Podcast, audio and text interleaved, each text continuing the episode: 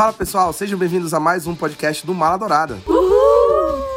Gente, é um prazer enorme estar de volta com vocês em mais um episódio do nosso podcast regular. Eu sou o apresentador de sempre, Rafael Mendes, e vou apresentar a equipe que está aqui hoje para um episódio muito especial. Hoje eu estou apenas com uma integrante da equipe do Mala Dourada, que é ela, a nossa diretora de rios. Se vocês gostam dos rios do Mala Dourada, é tudo da mente dela que sai. Ana Brasileiro, mais conhecida como Baiana. Fala galera, beleza? Povo LGBT animado.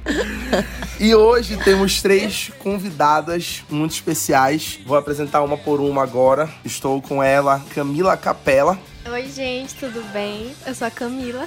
Também estou com a aclamada professora Ana Carolina Barros. E aí, gente, tudo bem? Sou Carol, prazer. E estou com ela, se vocês escutaram o podcast do Tarantino, vocês conhecem ela. Se vocês são meus amigos pessoais, vocês também conhecem ela, porque é ela, Giovana Bassalo. Uh, cheguei!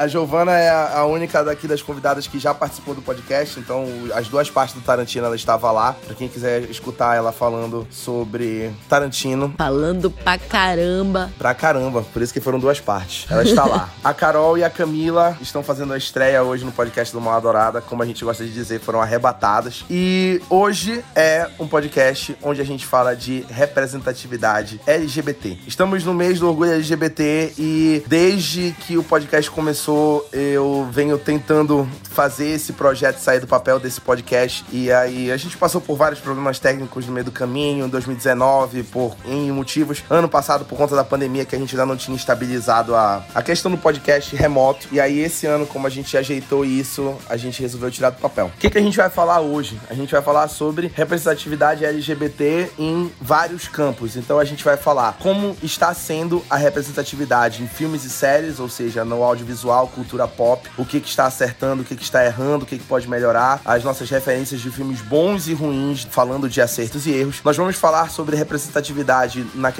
dos personagens, sobre os personagens que a gente tem e sobre os atores que os interpretam, se a representatividade está em dia, como é que estão os atores que interpretam os personagens. E vamos falar sobre os nossos membros de atuação, direção e produção favoritos que estão na ativa e são LGBTs dentro de Hollywood, da cultura pop, do áudio visual. Vamos começar, sem mais delongas, falando sobre representatividade LGBT em filmes e séries. Então a gente vai falar de erros e acertos aqui para começar. A gente sabe que é um caminho muito longo para a gente estar tendo hoje filmes que são mais representativos, porque historicamente e a maioria dos filmes e séries é, com personagens e com temáticas LGBT que a gente conhece, que a gente viu no começo, quando começaram a ser produzidos, traziam muitos erros como fetichismo, falando de pessoas LGBT, e aqui a gente fala especialmente de mulheres lésbicas em relacionamentos lésbicos, que têm seus relacionamentos retratados sob a ótica do machismo, sob a ótica de um fetiche, como se os seus relacionamentos servissem somente para servir aos homens. A gente também fala sobre o estereótipo dos personagens que nunca tem um desenvolvimento bom de personagem, que sempre são tratados como coadjuvantes e nunca tem uma trama relevante. E a gente também fala da, do estereótipo de interpretar, que eles sempre são desenhados da mesma forma, inclusive interpretados, quando interpretados por atores heterossexuais, interpretados de uma forma caricata,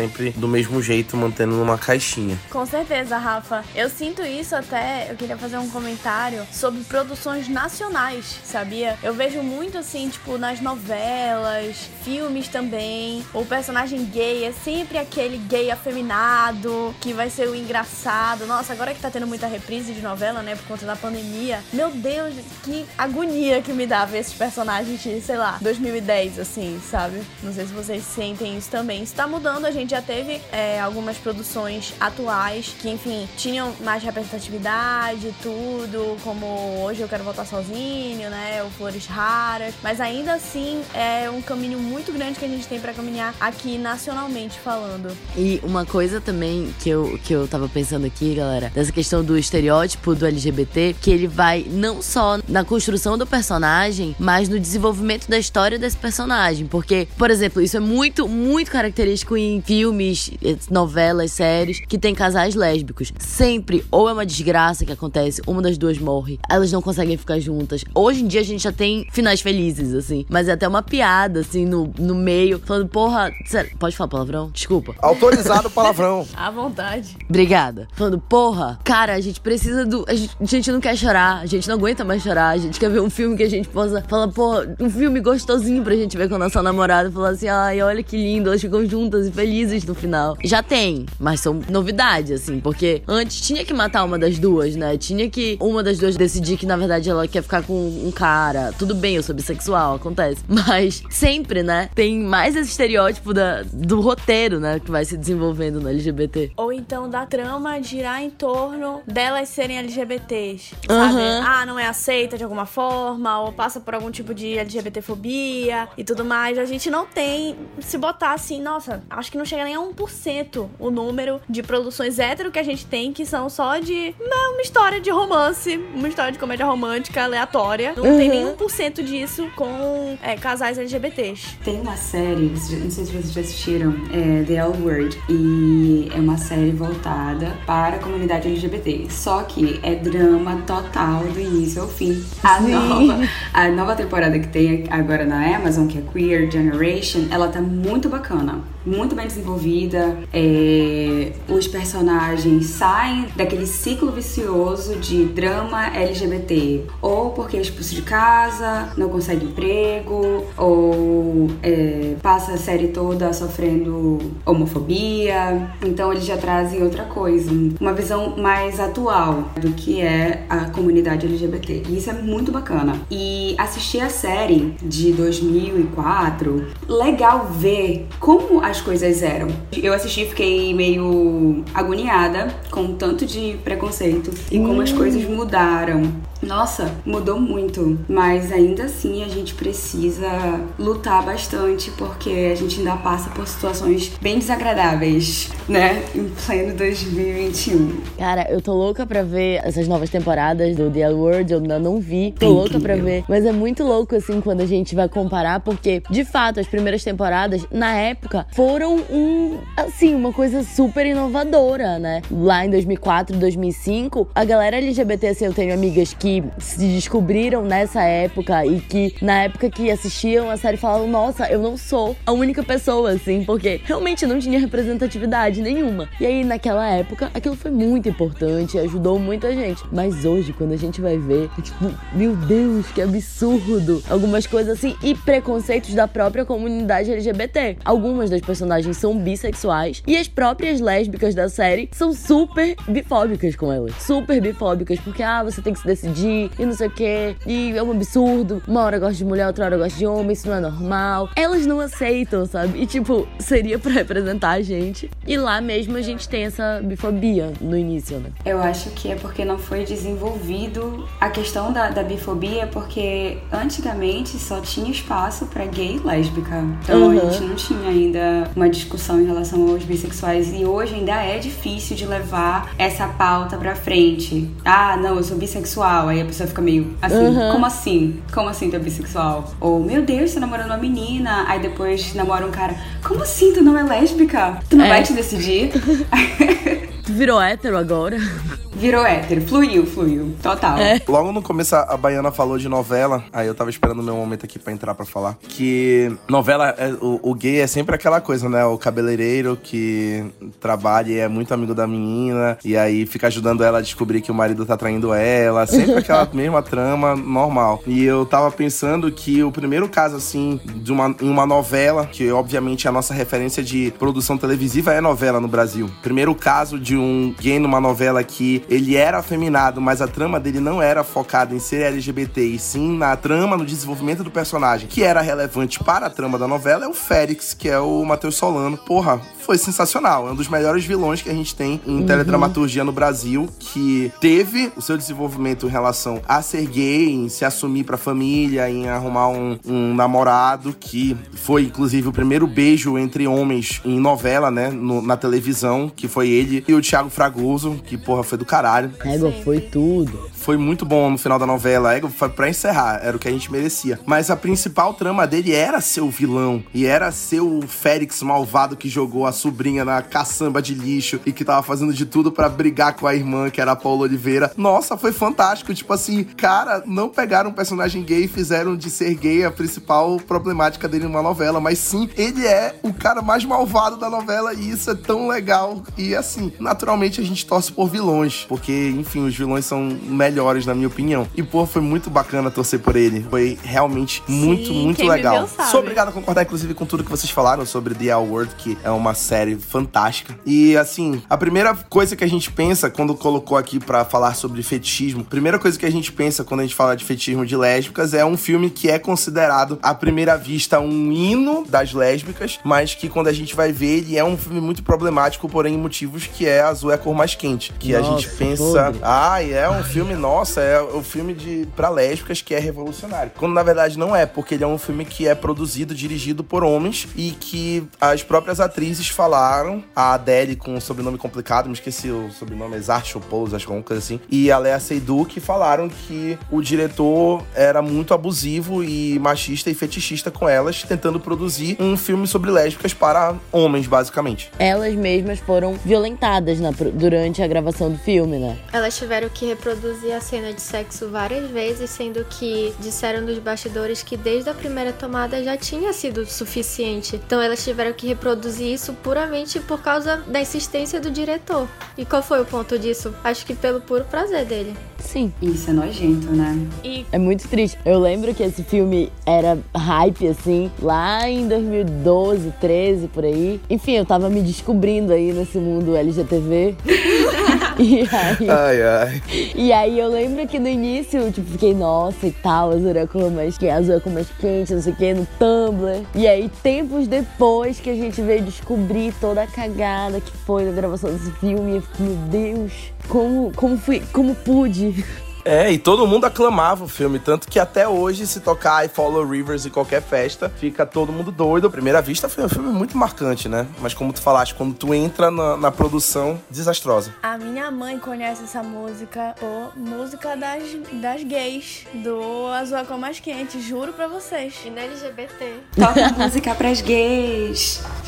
A Narcisa. Bota aí, editor, na, no fundo. E não é qualquer Follow Rivers, é aquele remix. Tem que ser um Tem remix. um. Bela adição, Camila. E quando a gente para pra pensar, o filme ele chocou muito na época por causa do tamanho da cena de sexo dele, né? Que eu acho que é mais de 7 minutos, alguma coisa assim. Acho que é 8 minutos. São 8. É bem longo. É, e aí quando a gente que, enfim, curte cinema, né, para pra pensar, tipo, qual a necessidade de existir num filme uma cena de sexo de 8 minutos, sabe? Qual, qual a real intenção dessa cena naquele filme, né? É a gente se perguntando por que que tem... Sempre tem cena de suruba em Sense8. É a mesma ideia. Uma por temporada teve. Tiveram duas temporadas. Nossa, que fantástico, Rafael. Incrível. Acho que além de falar mal sobre os erros, a gente também pode falar sobre como tá evoluindo. Da importância que tem de colocar pessoas LGBT para participar da produção. Seja como ator, seja como produtor, diretor, roteirista. E a gente vê que a gente tá tendo histórias com muito mais respeito e muito mais desenvolvimento e importância, relevância hoje em dia quando a gente fala de cinema com temática LGBT. E a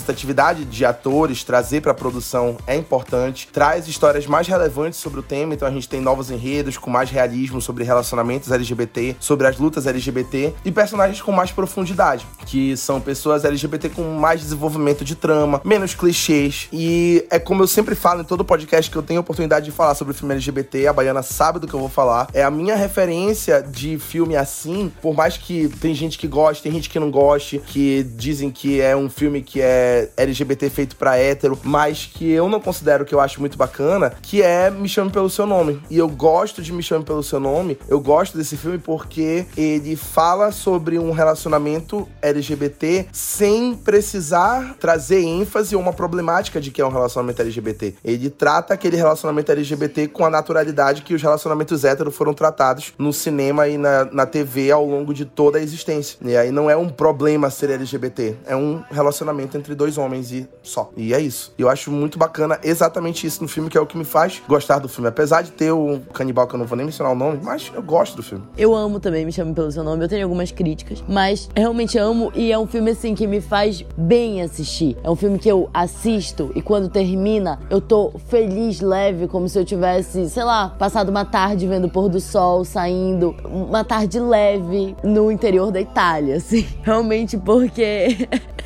como se eu já tivesse ido pra Itália. Mas enfim, é assim que eu me sinto quando eu vejo filme, porque o filme me transporta. É um filme que tem uma. Tá, não sou entendida de cinema dessas coisas que nem o Rafael, mas ele tem uma fotografia belíssima. A paleta desse filme é uma coisa incrível, a paleta de cores desse filme. E a trilha sonora é uma. É, eu, inclusive, escuto a trilha sonora desse filme semanalmente, tá nos meus mais escutados do Spotify há anos. Porque realmente é muito bom. Então é um filme muito completo, assim. É um filme LGBT, mas ele não é bom por ser LGBT apenas, porque ele é representativo. Mas porque ele é muito bom mesmo. Eu adoro esse filme. Mas tem uma crítica que é a diferença de idade dos personagens. Eu acho isso meio problemático. É isso, é exatamente isso. Eu acho bizarro também. Ele é muito jovem e eu acho que foi até um pouco irresponsável. Sim. Eu concordo totalmente. Até um pouco, não, muito irresponsável, para falar a verdade. Eu sou super contra, gente. Não acho que seja saudável. Eu, como professora, eu vejo que a diferença de idade e rola muito isso no meio LGBT, da questão também de meninos serem buscarem homens mais velhos. E essa questão eu acho um pouco perigosa. Assim, eu trabalho com adolescente, então eu namorar um cara de 30 anos tendo 16. Complicado. Muito complicado. Avril Lavigne, complicated. E isso, assim, né? A gente pensa, o cinema, as séries, elas deixam esse recado. E aí, quando a gente vai pensar nas novas gerações, a gente tem que ter muito esse cuidado. Porque, por exemplo, TikTok, né? Que já vai para um outro lado de rede social. Mas quando a gente vai ver o TikTok, o que mais tem é vídeo de adolescentezinha romantizando a relação com mulheres, adolescentes lésbicas ou bissexuais mesmo. Romantizando a relação com mulheres muito mais velhas. A mesma coisa dos meninos gays. Então, assim, se a gente problematiza isso em relações heterossexuais, a gente não pode esquecer desse outro lado, né? Verdade, super concordo. Com certeza. A gente não fala só de filmes, obviamente, com relacionamentos entre homens, mas em contraponto ao Azul é com mais quente, a gente tem Retrato de uma Mulher em Chamas, que é um filme um de um romance lésbico que é completamente diferente e faz exatamente o que a gente estava falando, que é respeitar. Não é um filme que fetichiza, ele é um filme que respeita um relacionamento lésbico. E aí a gente vê a diferença de ter LGBTs na produção, porque a diretora, a Celine Sciamma, ela é lésbica, e uma das atrizes que faz a, eu acho que faz a Heloise, ela é lésbica também. Então a gente vê a diferença que faz para produzir um filme, para trazer um filme para esse público, sem desrespeitar,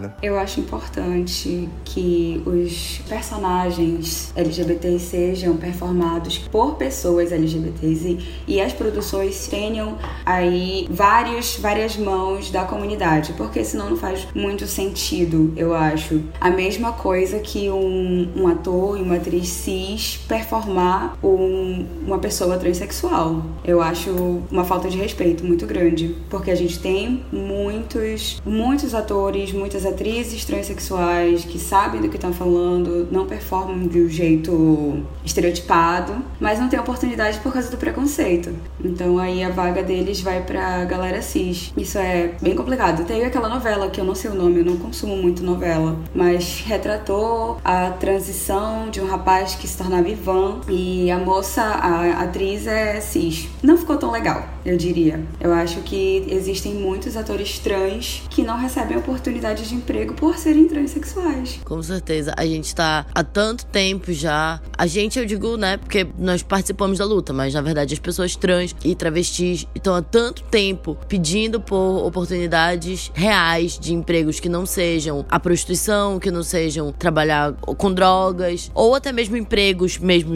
enfim, corretos, mas que ainda assim não são de destaque, são, enfim, trabalham como cabeleireiros, como em salão, aqueles mesmos estereótipos que é o que eles conseguem, porque eles não têm oportunidade no cargo de liderança ou de serem artistas de fato com destaque. E aí tu botas um personagem trans e aí pega um ator cis, sabe?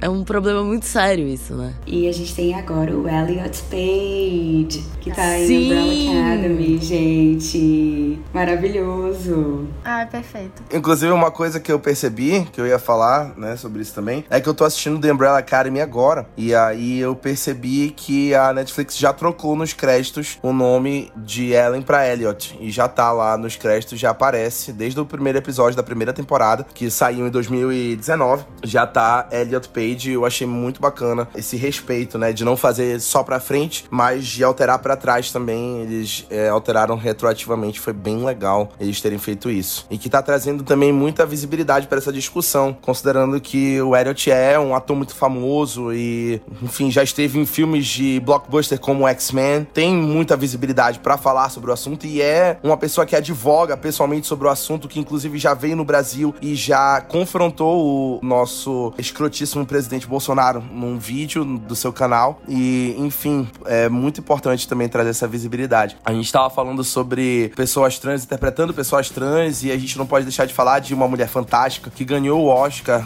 alguns anos atrás de melhor filme estrangeiro. É um filme chileno que fala sobre uma mulher trans e tem uma mulher trans interpretando essa personagem, que inclusive envolveu muita polêmica aqui no Brasil, porque o Rubens Evald Filho, na época estava vivo ainda e comentava na TNT, falou no meio da transmissão do Oscar desse ano, quando ela ganhou, assim: ah, essa mulher que tá subindo no palco para receber um prêmio, na verdade é um homem. Falou isso ao vivo na TNT, gerou discussão, e aí teve uma, uma outra polêmica envolvendo isso num sempre polêmico Pânico, que já devia ter acabado, que o pessoal do Pânico é, chamou ao vivo, falou do caso e falou: ah, mas ela é um traveco, né? Tem que falar que ela é um traveco, porque esse é o termo. E aí o pessoal do Choque de Cultura tava convidado nesse dia no Pânico e eles falaram: não, gente, não é traveco que a gente fala. Não é uma mulher trans, ela não quer ser chamada assim, então a gente tem que respeitar. Ah, mas é porque é, é comédia, a gente tá fazendo comédia aqui, comédia alguém sempre vai se ofender. E aí o pessoal do Choque de Cultura rebateu: não, comédia não tem que ofender ninguém. A comédia é quando você desarma as pessoas sem precisar ofender num ponto onde todo mundo vai rir sem que ninguém saia machucado. E aí foi uma discussão que teve lá, e aí mostra também um reflexo de como a sociedade pensa em relação a isso, mesmo com representatividade vai ter confrontos. E aí também é importante falar sobre pessoas trans interpretando pessoas trans no cinema. Isso que tu falaste, amigo, esse, esse exemplo do, do choque de cultura com a galera do pânico, isso reflete muito também como o humor no audiovisual, né? Enfim, como a gente entende humor também vai mudando. E como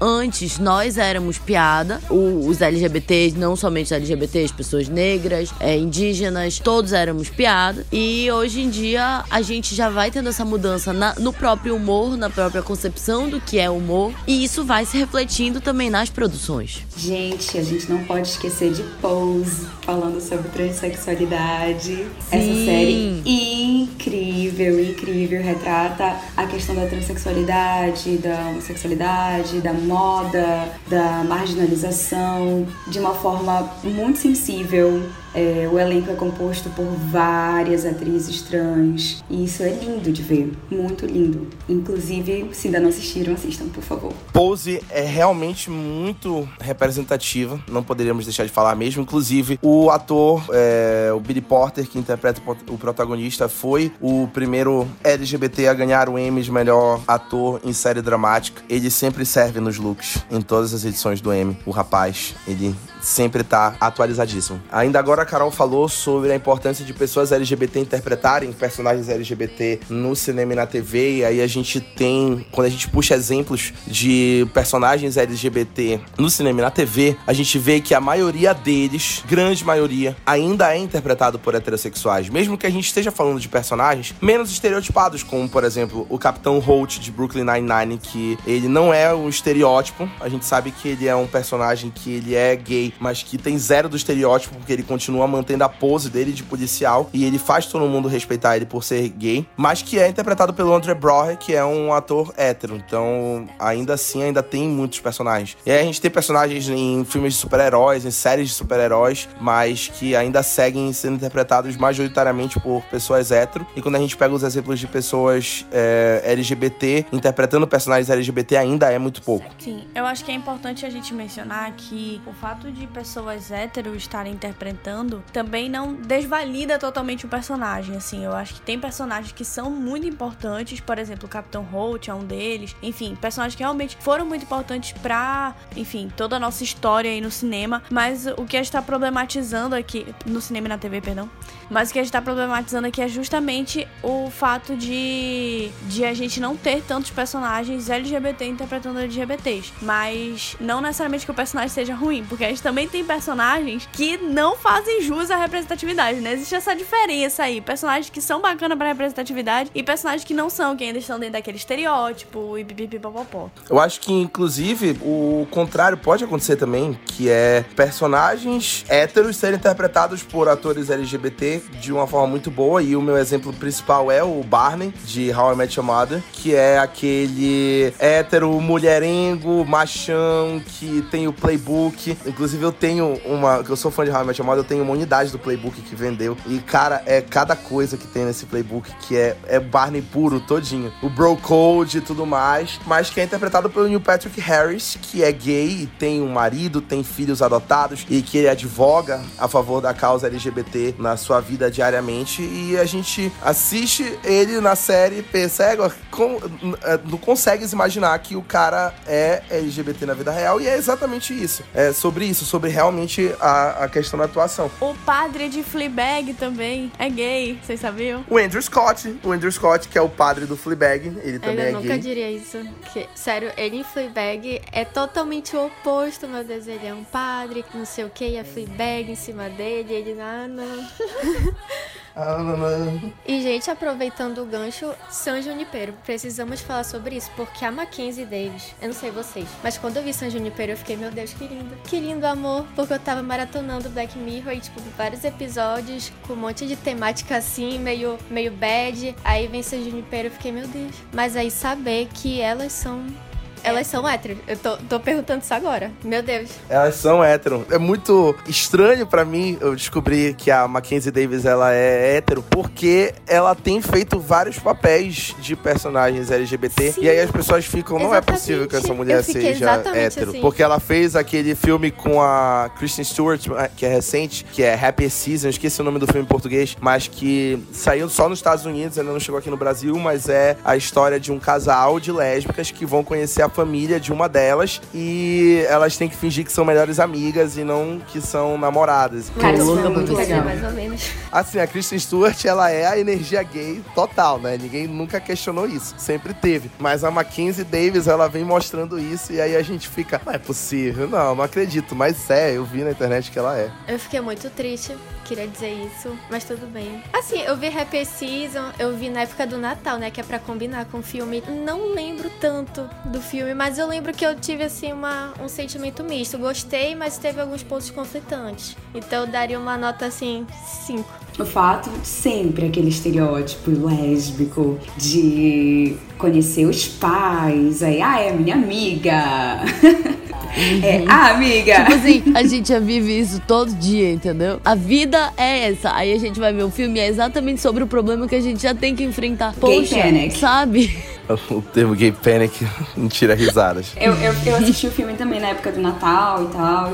Eu fiquei um pouco chateada com o que foi apresentado, sabe? Eu não sei quem tava na direção, na produção do filme, mas é aquele dramalhão lésbico da menina que não é assumida, a outra é, e performa pouca feminilidade. Ela é intitulada como amiga da, da filha e tudo mais. Isso acontece também em The L Word na terceira temporada, eu acho, com a, com a Shane e a Carmen. A Shane vai conhecer a família da Carmen, uma família muito tradicional, mexicana. A Shane é apresentada como amiga da Carmen. Eu acho que todo mundo já passou por uma dessa, ou se não teve essa belíssima oportunidade de apresentar uma, a sua namorada ou seu namorado como amigo ou amiga. Gente, um ponto que eu queria trazer também, apesar de que a gente já até passou da- do momento de erros, mas a conversa vai se misturando aqui, né, Rafa Mendes? Com A certeza. conversa vai se misturando, que é o quanto que a gente não tem personagens personagens bissexuais, cara. Meu Deus do céu. A dificuldade que é, às vezes eu me pego pensando, a gente já discutiu isso em outro podcast, acho que foi de romance, que a gente tava falando sobre isso. O quanto que quando eu paro pra pensar em referências de personagens bissexuais é, na minha trajetória, que não tem. Não tem, são pouquíssimos, pouquíssimos, pouquíssimos. E assim, se tem,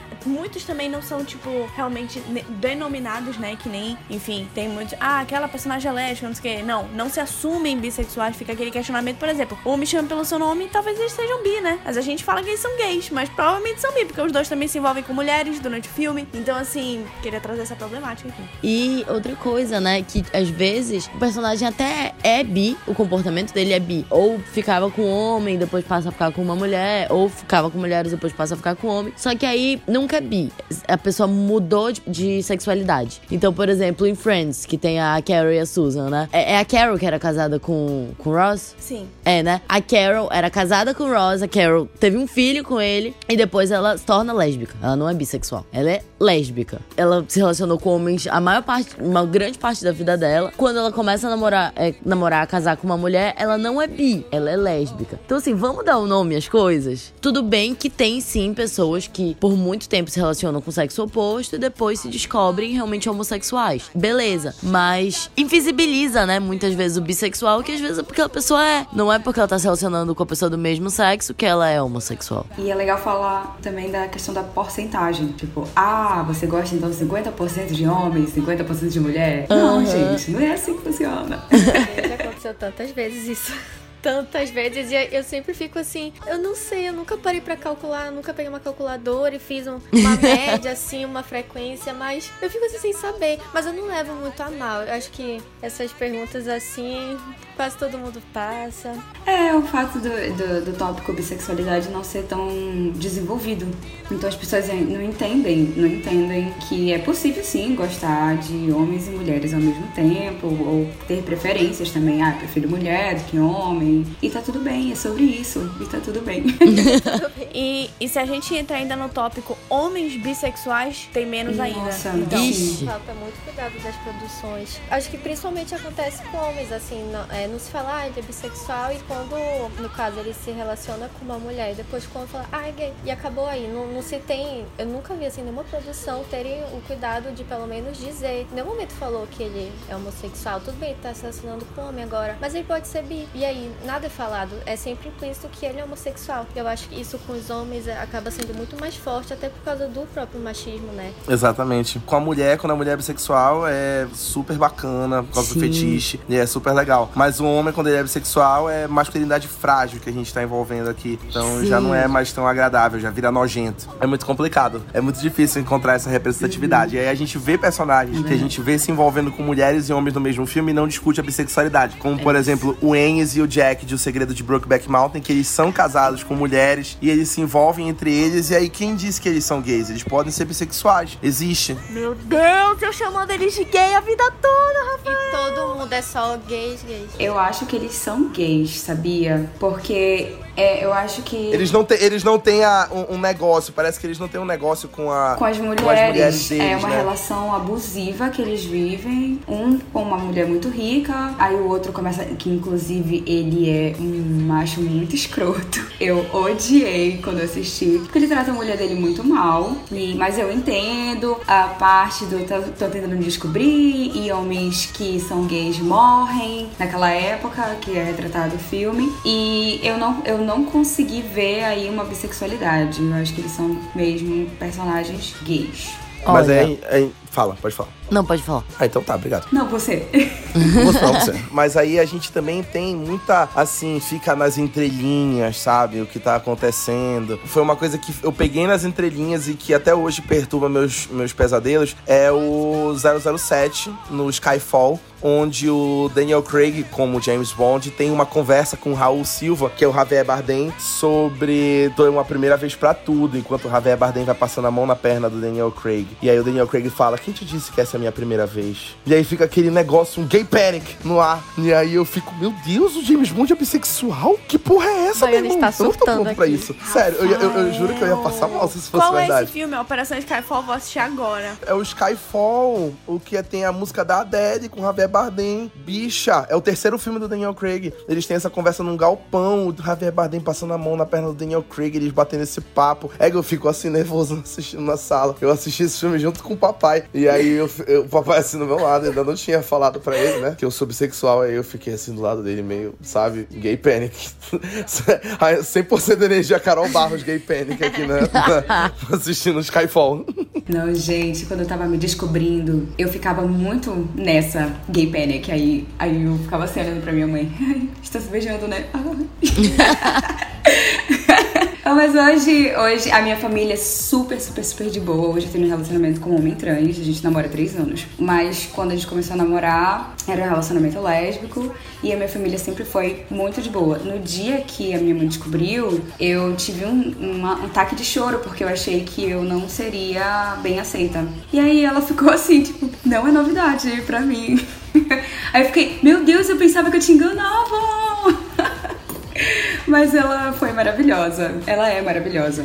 E isso é muito bom, assim. Nem todo mundo tem essa oportunidade, então a gente, a gente pode abraçar os nossos amigos e compartilhar às vezes da nossa família com os nossos amigos, né, para serem abraçados também. Ai, sim, isso de família é muito complicado. Eu logo que me assumi assim há um bom tempo, tentei me assumir, na verdade. Foi um caos, assim, na minha, minha mãe. E aí ela aceitou muito mal. Passei. Como eu sou bissexual, enfim, acaba sendo um dos privilégios bissexuais que a gente, muitas vezes, assim, uma faca de dois gumes, na verdade, né? Mas que a gente consegue se camuflar de forma heteronormativa, né? Então, eu não assumia relacionamentos com mulheres, eu só assumia pro mundo relacionamentos com homens. E depois de muitos anos, muitos anos, eu decidi enfrentar minha família. E aí, obviamente, não foi fácil no início, mas hoje a minha mãe já aceita muito bem, assim, porque eu esperava. O resto da minha família aceita muito bem, minha avó, minhas tias. Então, assim, eu tô num momento bom agora, mas eu também vivi um pouco do outro lado e não é fácil mesmo. E é sobre isso. E tá tudo bem. Alguém falou, eu não lembro agora quem foi que falou, mas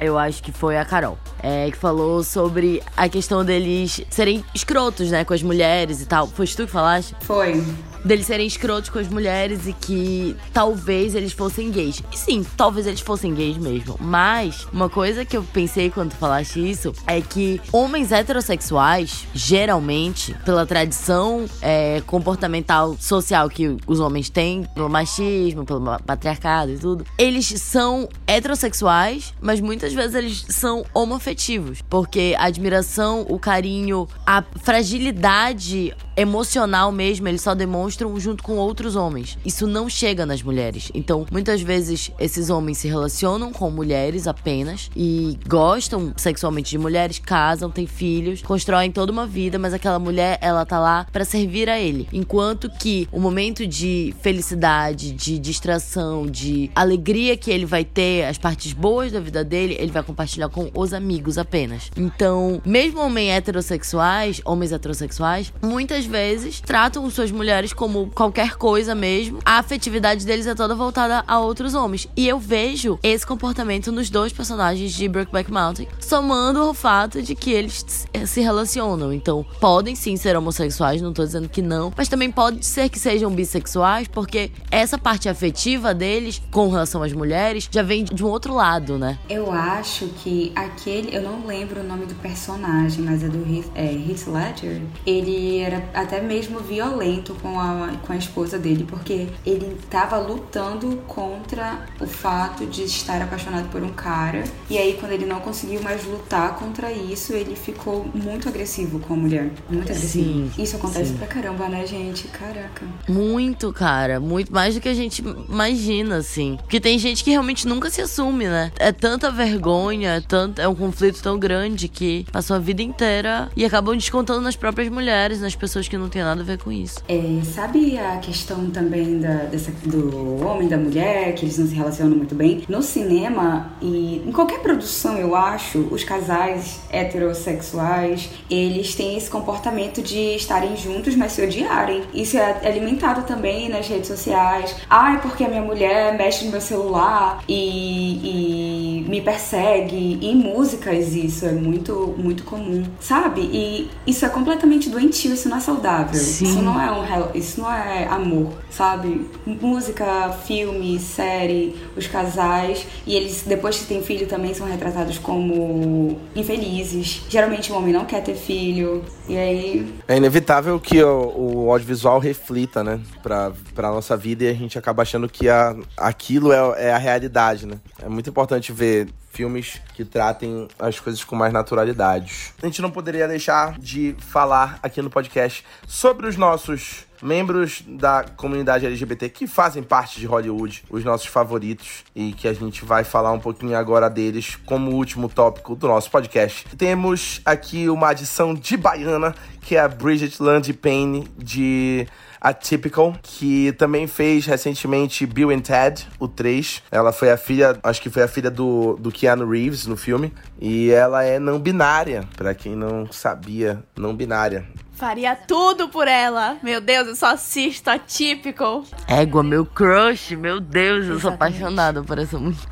Inclusive, quero muito a próxima temporada de Atypical. Estreia agora em julho na Netflix. Tá chegando. Meu coração tá pronto aqui, minha namorada vai ficar com ciúme. É, tem também um que é um, um dos meus favoritos, que é o Ian McKellen, fez o Gandalf na franquia Senhor dos Anéis e o Hobbit, fez o primeiro Magneto do X-Men original, da franquia original, né, deles mais velhos, e que ele é gay e assumidamente gay, é casado com um homem moram juntos há muitos anos, desde que ele não era velho ainda, quando ele era jovem, e desde sempre ele advoga a favor das causas LGBT ao redor do mundo, e ele sai na rua usando a bandeira LGBT, ele usa roupa colorida e ele se assume mesmo mesmo, e eu acho muito bacana essa forma dele de protestar, de lutar a favor. Enfim, muito legal. Eu gosto muito do Ian McKellen. Tem a Kristen Stewart, gay energy total. Ela exala, ela exala isso desde sempre. E ela é bissexual, tá? Pra quem não sabe. Ela já namorou, inclusive, o nosso futuro Batman, Robert Pattinson, quando eles fizeram Crepúsculo juntos. Ai, eu amava eles juntos.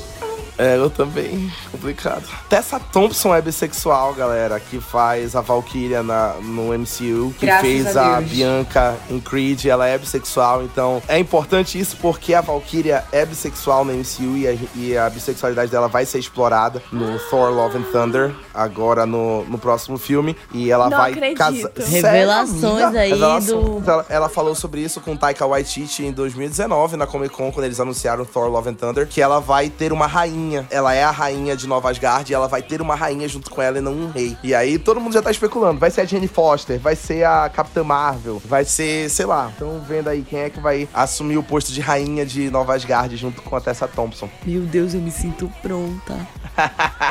Ben Whishaw também, que ele faz 007, ele é o que do 007, que é o diretor de equipamentos, ele é tudo pra mim também, o Ben Whishaw. Elliot Page, já falamos dele há pouco tempo. Zachary Quinto, que já fez American Horror Story, ele é o Spock do cinema no Star Trek, também é. Janelle Monet é pansexual. Isso aqui eu tô falando aqui que foram tiveram algumas descobertas que eu fiz fazendo a pesquisa pra trazer pro podcast, né? Ela é pansexual, ela falou numa entrevista. Não sabia que ela era pan. Eu acho Janelle Monet um absurdo, cara, desde a primeira vez que eu vi ela. Tipo, lá atrás. Ela é um absurdo. Ela, ela tem uma energia, assim, de foda. Total. Eu sou afim dela desde de Tightrope. Sim, de Tightrope. Eu também. Sarah Paulson é lésbica. Ezra Miller é não binário. O nosso Flash da Liga da Justiça. E o Credence de Animais Fantásticos também. Kate McKinnon, que fez Caça-Fantasmas e é uma das principais roteiristas do Saturday Night Live. Ela é a- uma das chefes de roteiro. Ela é lésbica. Eu não sabia. Evan Rachel Wood, de Across the Universe e Westworld, é bissexual. É, o Luke Evans, que já fez Velozes e Furiosos, já fez o Hobbit, já fez... Ele é o último Drácula, foi Drácula no cinema recentemente, ele é gay, eu também não sabia disso. Andrew Scott é gay, a gente já falou. Lee Patch, pra quem não sabe, o Lee Patch, ele foi o vilão do Guardiões da Galáxia 1, o Ronan, o acusador. Ele fez Pushing Daisies, ele é bissexual. Jim Parsons, o Sheldon, de The Big Bang Theory, é gay. Ele produz filmes e séries sobre homossexuais junto com seu amigo Ryan Murphy. Aubrey Plaza, bissexual de Parks and Recreation. Aqui o Jesse Jesse Tyler Ferguson é o de Modern Family, que faz. Esqueci o nome do personagem, a Giovanna sabe? Faz o Mitchell. Isso, a Baiana também sabe, o Mitchell. E por aí vai. A gente tem Billy Porter, já falamos. É importante falar da Jamie Clayton. Jamie Clayton de Sense8, que é uma mulher transexual interpretando uma mulher transexual em Sense8, que é bem legal. Tá em The L Word também. Ela tá em The L Word interpretando é, uma mulher transexual. Não, não, na verdade, eu não sei se ela faz papel de cis ou trans. Mas ela está belíssima.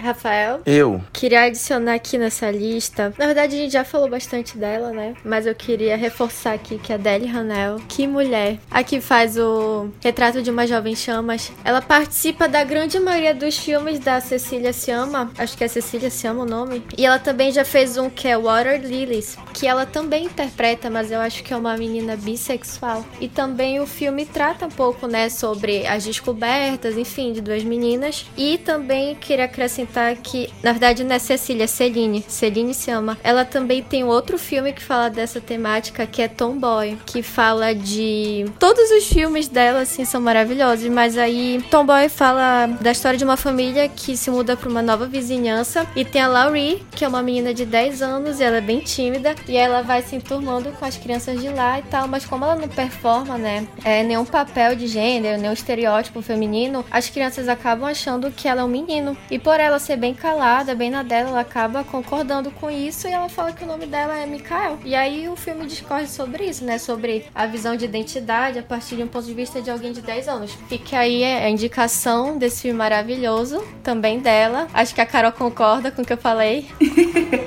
Completamente. Esse filme é lindo, é de uma sensibilidade enorme, sabe? E eu gostei. Quando eu assisti pela primeira vez, eu fiquei, nossa, que incrível! E super importante, eu gostaria de, de falar também que sobre as crianças transexuais e que elas existem, então a gente precisa respeitar. E a, a transição ela tem que ser discutida também com os pais dessas crianças, porque eles podem evitar muita coisa, podem evitar um sofrimento maior. E a em Tomboy, ela sofre muito, ele na verdade, é o menino. Ele sofre muito nesse, nesse papel de descoberta, de tá se descobrindo, de, de que ele vai ser punido e tal. É lindo. Assistam esse filme. Um comentário que eu queria fazer, que é inclusive uma pessoa LGBT que tá na nossa lista, é porque eu tava assistindo agora pro Oscar Bela Vingança. E aí tem a personagem da melhor amiga da principal, que é interpretada pela Laverne Cox. Cox, não sei se é assim que fala o nome dela. Cox. Que ela é uma mulher trans. E, tipo, isso não é mencionado no filme. Ela só é uma personagem no filme, sabe? E o quanto que isso me deixou feliz, assim. Eu, pô, meu Deus, tem- temos uma personagem trans aqui. A atriz também é trans, mas ela está só existindo normalmente. Não tem nada sobre o fato dela ser trans, Quando sabe? o holofote, assim, olha essa aqui. Esse filme é incrível. E a Laverne Cox está crescendo cada vez mais no cinema. Pra quem não sabe, ela foi descoberta assim em Hollywood em Orange is the New Black, né? Que ela interpretou uma personagem lá. É isso. E assim, atrás das câmeras a gente também tem é, muita gente que é do universo LGBT, como Gus Van Sant, que dirigiu Gen Indomável, Melhor filme já. garoto de programa. Muito bom. Realmente, Gen Indomável é demais. Ele é gay. O Bill Condon também é gay, que dirigiu, inclusive, um, um, um dos filmes do Crepúsculo. Ele dirigiu, se não me engano, é, Dream Girls também. Ele é gay. Kimberly Pierce é não binária e ela dirigiu o... Acho que foi o Meninos Não Choram, que é com a Hilary Swank, sobre o, o Brandon Tina, que é o homem trans que é assassinado, né, nos Estados Unidos. Tem o Adam Shankman, tem o Pedro Almodóvar, que inclusive o Pedro Almodóvar faz muitos filmes sobre a temática LGBT, especialmente com homens gays, como Má Educação, Dor e Glória. Ele traz muito isso nos filmes dele. O Xavier Dolan também, o Tom Ford, o Luca Guadagnino, que é o diretor de Me Chame Pelo Seu Nome, Todd Haynes, que dirigiu Carol, que enfim também é um filme que vale a pena mencionar. Kate Blanchett Rooney Mara. Off fariam Kate Blanchett. Na hora. Ai, ó. Ou de que, enfim. Ou de que. Ou de que asterisco, Ou asterisco, asterisco. A Celine se ama, já falamos dela, que a Camila falou dela de é, Retratos de uma Mulher Chamas e Tomboy. Uma das minhas favoritas aqui são as irmãs Wachowski, que é a Lily e a Lana, que são mulheres transexuais. Elas duas passaram pela transição e são irmãs, e elas dirigiram Matrix, a trilogia Matrix, que, enfim, é uma das maiores trilogias de ficção científica já feitas, que vai ganhar o Matrix 4 em breve. Dirigiram A Viagem, que também é um filmaço, e criaram e foram produtoras e showrunners de Sense8 na Netflix. Então, elas são muito relevantes também e responsáveis também por trazerem muito da temática LGBT nas suas produções, como A Viagem trouxe e Sense8 trouxe em excesso. E foi muito bacana. Jodie Foster, a nossa eterna meme do Gay Panic. Ai, ai. Criança, ela já tinha energia. Quando ela era criança, não dava pra negar. Na cara dela. Uhum.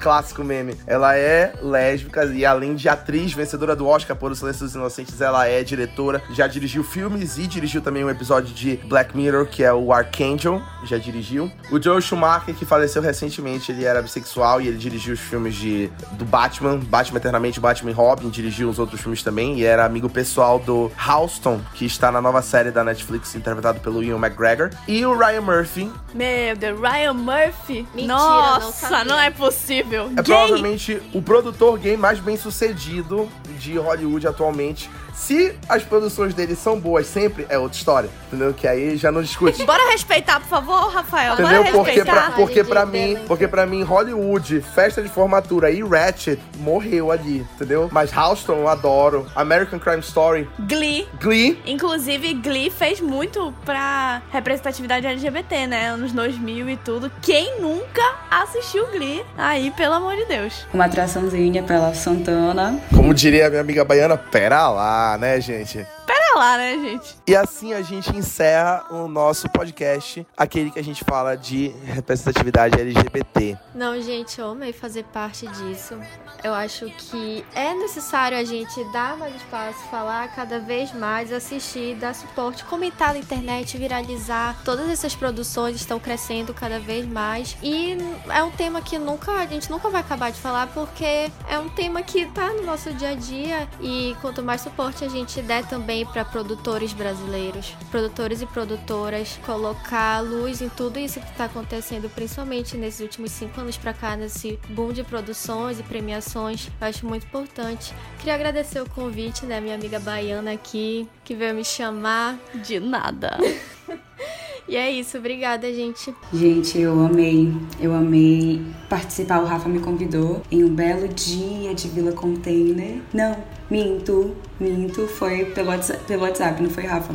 E amei estar aqui. Esse episódio é extremamente importante. Eu acho que quanto mais a gente discutir sobre isso, melhor. A gente tem que levar e encaixar essa pauta onde der, porque nós existimos e a gente não vai apagar, nós não vamos apagar essa história, a gente não pode apagar a nossa existência, então a gente tem que estar sempre mostrando quem nós somos para o mundo. Gente, muito obrigada pelo convite, eu amei. É, essa é minha segunda participação no podcast do Mala Dourada. E, enfim, é uma delícia sempre conversar com a equipe do Mala Dourada e com seus convidados, que são incríveis. Uma discussão leve, mas ao mesmo tempo que eu acho que destacou pontos muito importantes e que acho que vai ser muito gostoso de ouvir, inclusive. Deve ter sido pra quem tá ouvindo agora isso.